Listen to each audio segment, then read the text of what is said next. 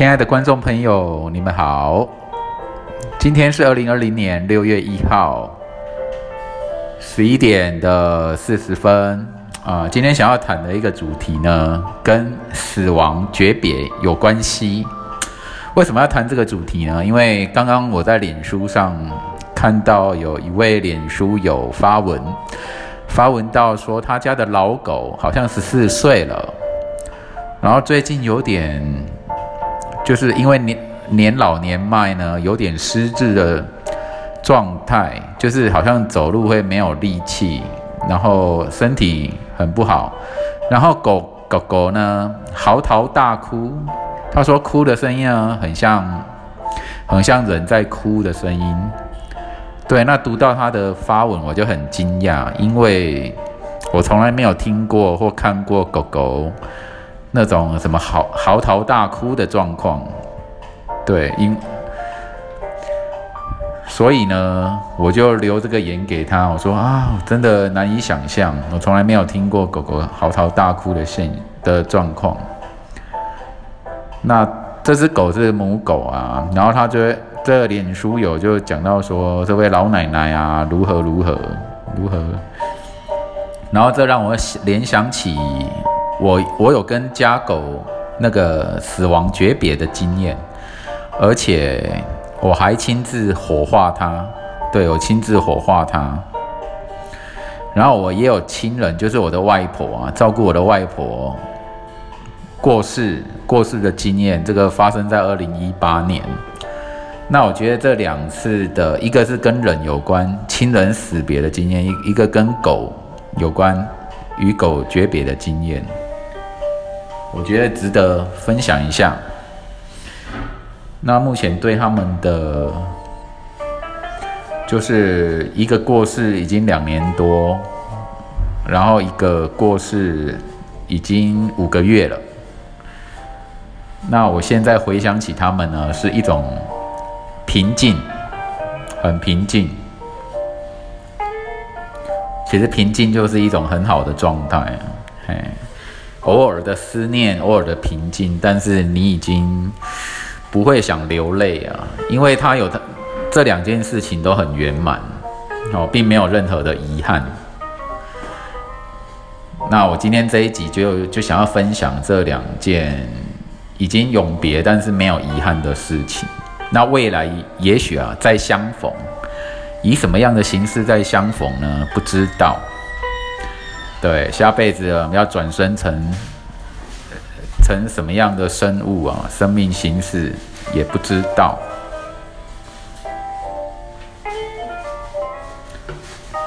对，首先谈谈外婆的状况。外婆在二零一八年的时候过世，然后呢，在过世之前，她住了五年的。安养院，老人安养院。那这五年当中，我大概一个礼拜或两个礼拜或三个礼拜，哦，这的频率去看他一次。有时候帮他按按摩啊，跟他说说话。这这五年的时间都很平静。那他也是一个，他住安养院的时间也是一个很安静的人，哦，不会像有的老人会碎碎念。好，会重复的说一些话，或很哀伤的样子，很落寞的样子。我的外婆是没有，她就平静的看看电视，然后偶尔微笑。到最后五年之后，就是死于心肌梗塞了。她死前的前一晚，我有去那个加护病房看她。她是二零一八年的时候的四月份的时候过世的。那过世的时候，他高龄九十五岁，这样也很圆满。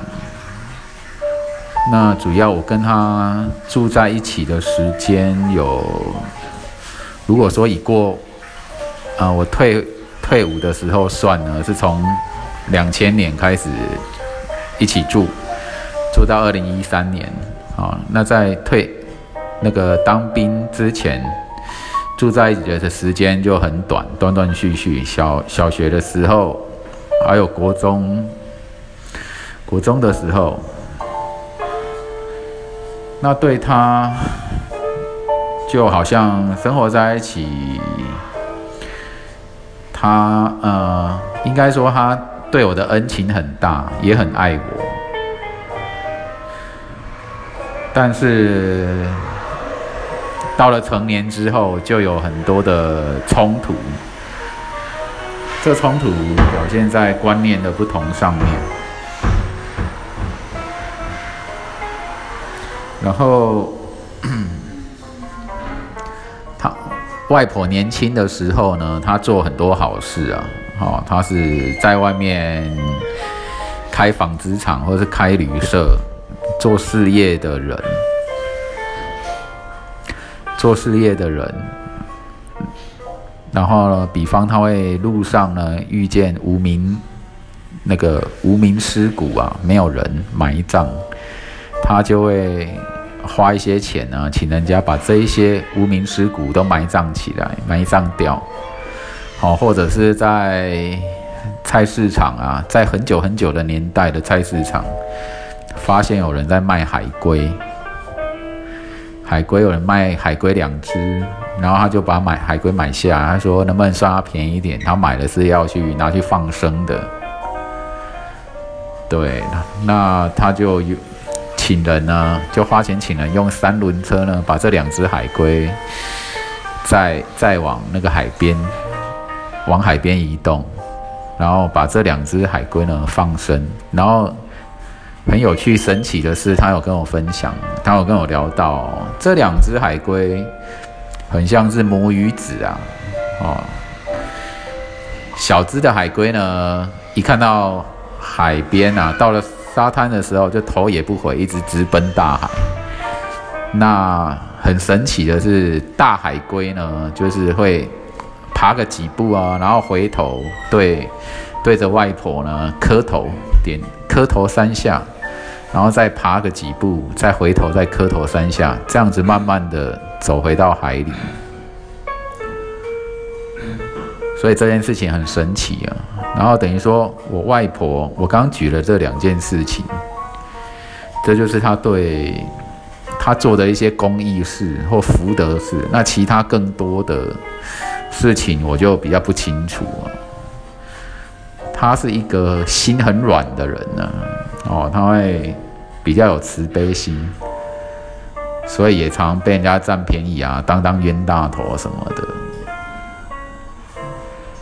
他就是这样，所以我说他活到九十五岁，然后过世的前五年在安养院这样平静的过，是一种福分。然后他过世的时候呢，我我很奇怪，我就是我没有感到难过，我只会觉得，嗯。就是阿妈走了这样子，那关于过去，我也知道他对我很好，哦，他很爱我，陪着我成长这么这么久，难过不起来。你知道为为什么难过？你如果硬是要觉得自己应该难过，但是你又难过不起来，因为一切就是我会想到他这一辈子很很圆满了。虽然说我母亲的过世。我母亲二十几岁就过世了啊，这一点带给他很大的打击。然后他之后事业就从我母亲过世之后，他就一路会往下走。这样。不过整体来看呢，我觉得他的一生很圆满，所以我没有必要去。感到难过、痛苦啊，也会觉得啊，这这是一种必然，这样的离别是必然。那也许以后啊，在天上相见，或是在投身于不同的物种、身体，或者是到别的星球再相见也没有关系。对啊，这是我一直觉得很平静，我一点都不会，一点都没有流到泪的一个原因。而且他离过世之前的那一个晚上，我到加护病房，我就突然间有一个感觉，我想要去看他，到那个加护病房去，我的手就搭着他的肩啊，搭在他手上，然后传送那个白色之光给他。那也许是他有感感受到，哦，我跟他这样的连结，然后隔天他就大概中午的时候他就过世了，等于说我们之间都没有什么遗憾，都有道别到，然后很平静的，没有什么其他言语诉说，就这样很平静的离别。那离别到现在已经两年又一个多月，对，非常的。真的很圆满，我也很惊讶啊！真的跟别人的经验不同，别人的经验可能是啊，一想到就感伤，就很想流泪啊，等等。我是比较没有，这第一件。再第二件是讲到我跟某只家狗死别的事情啊。那这只家狗是在去年的十一月份领养的，那个时候是看那个高雄的什么什么领养领养狗狗的版。然后看到那一看到这一只博美犬呢，一看到的话，觉得看到它眼神、眼睛，好，以及送养人录为他录的影啊，就觉得很有缘，就觉得可以领养，而且一方面有点同情。怎么说同情呢？就是呃，放这个广告的是一位居服员、居服居服员大姐或阿姨，那他看他。照顾这只狗的老先生、老太太年纪已经很大了，就是大概九十岁，就已经不方便出门，还需要居服员来家里家里照顾，这样煮饭啊还是什么的。那因为没办法带这只博美犬外出散步大小便，以至于在这只博美犬在家里就大小便，就引起很大的不便。所以只好上网发文送养。那我一看就是一也是一见倾心呐，就很缘分啊。我比较讲缘分啊，就好吧，我就领养他。然后他很远，你知道吗？他大概在他他们那个地点在桃园，然后我是在高雄，我们就在赖上面聊天。然后非常的巧合呢，就是这位居服员大姐在三天之后，就是会。他们是团体出游，会搭着游览车来到高雄的一些点啊，去吃吃喝喝，也会到佛陀纪念馆。那我们说好，那那我们可以约在佛陀纪念馆的大门那边见面，我就过去跟他时间到，好在 line 上面，那个时候大概十二点一点吧，大概下午一点钟，然后就见到，然后把狗狗再骑机车再载回家。然后回家之后呢，这狗好很快的，好像就融入了我们那个家。我们家还有另其另外一只博美犬跟另外一只狐狸白色狐狸犬这样。然后它跟我我原本养的博美犬豆豆，就是两两只就玩在一起啊。哦，会打打闹闹，那种打打闹闹是很亲密的、很有趣的打打闹闹。这样然后晚上我我一个人跟这三只狗就睡在同一张床上，嗯，然后我们就是过得很幸福啊，然后这只狗狗也跟我也会撒娇啊什么的，哦，大家就是很亲密，我也觉得很有幸福感。结果呢，今年的一月二号，一月二号晚上我回到家呢，然后带着三只狗上去散步。啊，是就就是说大小便啊，然后呢，然后就忽然间就忽然间好像两眼忽然间变得很大，然后就是往旁边一弹，他就忽然间停了下来，就好像就是没办法活动这样，然后再没多久，然后又忽然间往旁边一摊，我想说。啊，这不妙啊！这赶快带去看医生。还好那医院离离家里不远，赶快用摩托车骑去，就带着他去看医生。结果医生他跟我讲的第一句话，他已经这只博美犬已经就舌头吐出来，两眼睁大，然后全身好像就是没有了气息这样。他就问我说：“医生就问我说。”啊，就一句话，你要不要救？他他说他现在几乎已经是，好像那个好像要断气了，要死掉了。那我我想了一下，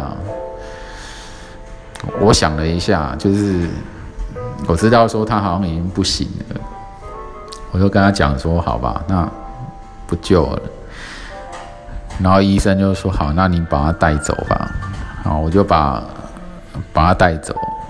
我有一个日本买的那种手提袋，手提布袋，布料做的，我把他带走，然后回去呢就。就是陪着他，让他在家里四天。我那时候想说，我好像是一月七号还是要八号？一月七号还是八号？我要骑车前前往外县市啊，往台中啊、高雄去进行那个，就是准备要回户籍地去投票这样。然后呢，我我就办事办了四天呢，然后在就也发现应该要火化，就是在我要离开高雄之前，我就买了那个汽油啊，哦，还有接跟接了那个那叫什么烧金的那种烧金炉啊，金炉啊，对我就。买了大约三十元的那种石油啊，汽油，然后浇在它上面，然后点火，就火化它。火化的时间还蛮久的，对，然后再把它的骨灰啊，把它收在那个容器里面，这样。对，然后过他过世之后，我我我也是都很平静。可是啊，偶尔我想起来，我就忽然间很难过的，我就流泪，就很走路心里很深的时候，就就有某些时刻很痛苦，就流泪。然后这样的经验，我就体验三次。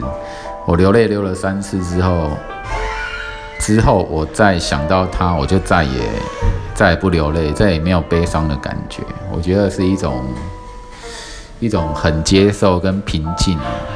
因为在他过世的跟我生活在一起的这两个月，我们真的，一人三狗啊，都很很幸福、很平静，都很愉快的生活，我们没有什么遗憾的。好，这只狗生前算是跟我过得很圆满，那也是不知道说，嗯，因为他年纪大。可能就是这样子，忽然间死亡吧，肺肺水肿啊。据医生的说法，那属于肺水肿。那也就只好这样嘛。我生离死别这种死别啊，第一次跟狗儿，哦，跟跟外婆，跟自己的外婆，还跟狗儿，就是这样，就两个字而已，平静。那再讲到那种外婆的，在在在高雄的殡仪馆火化，那个时候每天啊，那时候头七有七天连续七天，每天要去拜拜饭，就是会有葬仪礼仪公司啊准备那个便当啊，然后以及那个毛巾水啊或牙膏牙刷，就是由我们这个后代呢去。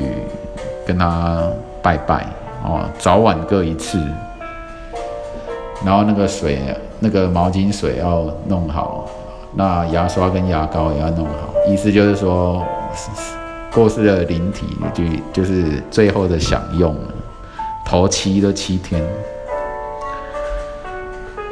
那一整个平静啊，现在是那种平静是带着是一种正面的感觉。那种感觉很异样，以至于说我，到他火化，你看到是就是外婆的那骨灰，哦，或者是烧的只剩下骨头啊，那个骨头就是脆脆的，可以用手摸一下摸一下，那种感觉，不知道，可能就像你在看天天空的浮云是一样的。很平静，然后又有一种亲亲密感，就就是家人嘛，哦，亲人感，就无来无去，无什么代志，比较有种那种味道啊。啊，It's nothing, just peaceful，就很很平和。对，然后后来我有一些一原因啊，可能就是可能要去办事还是什么，会经过高雄殡仪馆，有时候就在那边待了一下。可是每次待的感觉都是平静的，很舒服这样子，这很异样哦，没有没有什么恐惧感，没有什么可能讨厌害怕的感觉都没有，反正有点是你来到一个舒服的地方。然后享受舒服的景色，没有，那我这种这种是发生在心里面的，这种愉悦的感觉在心里面，你没有一任任何一丝恐惧，没有任何一丝负面的能量，就是有点微微的、微微的正能量，就好像你喝一杯微甜的饮料是一样。大致上是这样。我刚刚就给那位那个好像家里的老狗。快过世的那个脸书友就给他留言，我说你就可以多多陪伴，多安心，然后平常多模拟那个死亡诀别，做好这个死亡的心理准备，先练习起来啊！其实像以我本人来讲，我也是这样做，在外婆跟家狗都没有过世的的生前啊，就是我就常常做这种死亡练习，练习。面对死亡，所以老早就很有准备了，所以他们要在这走，就是整个平静了。所以啦，死亡是一种，我我我觉得啦，如果我有小孩啊，小孩在他一一知道一发现有死亡这件事的时候，我就会进行生死学教育，好要让他们去。去走一遍这个心理的过程，因为这是必然的嘛。好像你必然怎么样，你就要去面对它。然后你能够面对死亡，不恐惧，很平静，好，甚至欣赏它这样子的一个心情。对，所以我看到人家有面对这个死亡议题呢，我就会稍微从旁小小分享一下，让人家参考。大致上是这样了哦。好，OK，谢谢你们的收听，拜拜。